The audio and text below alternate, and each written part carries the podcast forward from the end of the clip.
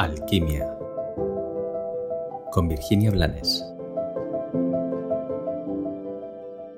Hola, vamos con otra de esas reflexiones mm, poco habituales. Hoy vamos a hablar, o hoy quiero hablar de la manipulación, de la preocupación y de la deslealtad a uno mismo que activan estas cosas cuando las compramos y las sostenemos. Será más sencillo si te pongo un ejemplo. Y, el ejemplo fácil es el, el de mamá cuando éramos, bueno, cuando éramos niños, adolescentes e incluso siendo adultos. La mamá preocupada, la mamá que tiene miedo de que nos pase algo. Y sí, seguro que hay una parte en que realmente lo que quiere es lo mejor para nosotros. Pero en ese miedo y en esa preocupación lo que hay es una protección ante el posible sufrimiento que esa persona, esa mamá, viviría. Esto no se da solamente con mamá, se da con eh, una pareja, se da con una amistad, se da en muchas circunstancias. Entonces, siguiendo con el ejemplo, imagina cuando eh, mamá no quería que salieras porque tenía miedo de que te pasara algo ahí fuera, en el mundo peligroso. Y tú a veces salías, pero salías con esa vocecita que se te ve instalado de mamá está preocupada y yo no quiero que mamá sufra. Yo no quiero que mamá lo pase mal por mí.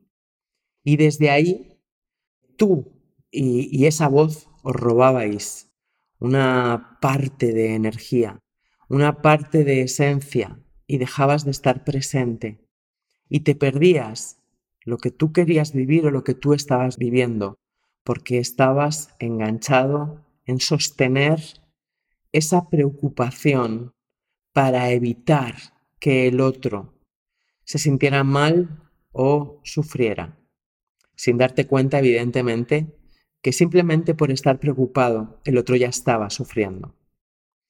Y como te decía al principio, quiero hablar de la lealtad a uno mismo. No es un tema sencillo, porque no nos han enseñado que nos debemos lealtad a nosotros mismos. Nos han enseñado que nos debemos a los que nos han mm, dado a luz, a los que nos han criado o a los que nos quieren, supuestamente. Pero no nos han enseñado que lo que yo he nacido para hacer solamente lo puedo hacer yo y que la única responsable de mi vida soy yo. Y eso hace que no sea responsable de la vida de los demás. Por eso te invito a que pienses en cuántas cosas te has perdido por sostener el miedo y la preocupación de otro. En cuántas voces eh, oscuras has dejado que se infiltren en tu mente por escuchar y creerte y hacerte cargo de los miedos y de las preocupaciones de otros, sin darte cuenta de que lo que se iba por el vertedero, mientras tanto, era tu vida.